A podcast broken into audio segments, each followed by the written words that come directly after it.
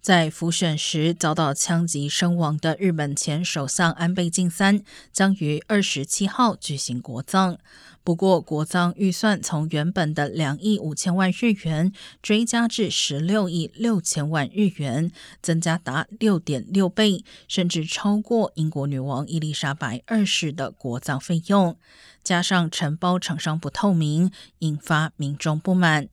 根据共同社最新民调，超过百分之七十的民众认为安倍国葬费用花费太高。不过，这些钱并非全部花在葬礼上，当中约半数预料要用来加强慰安警戒，有三分之一预估要用来招待来访的外宾。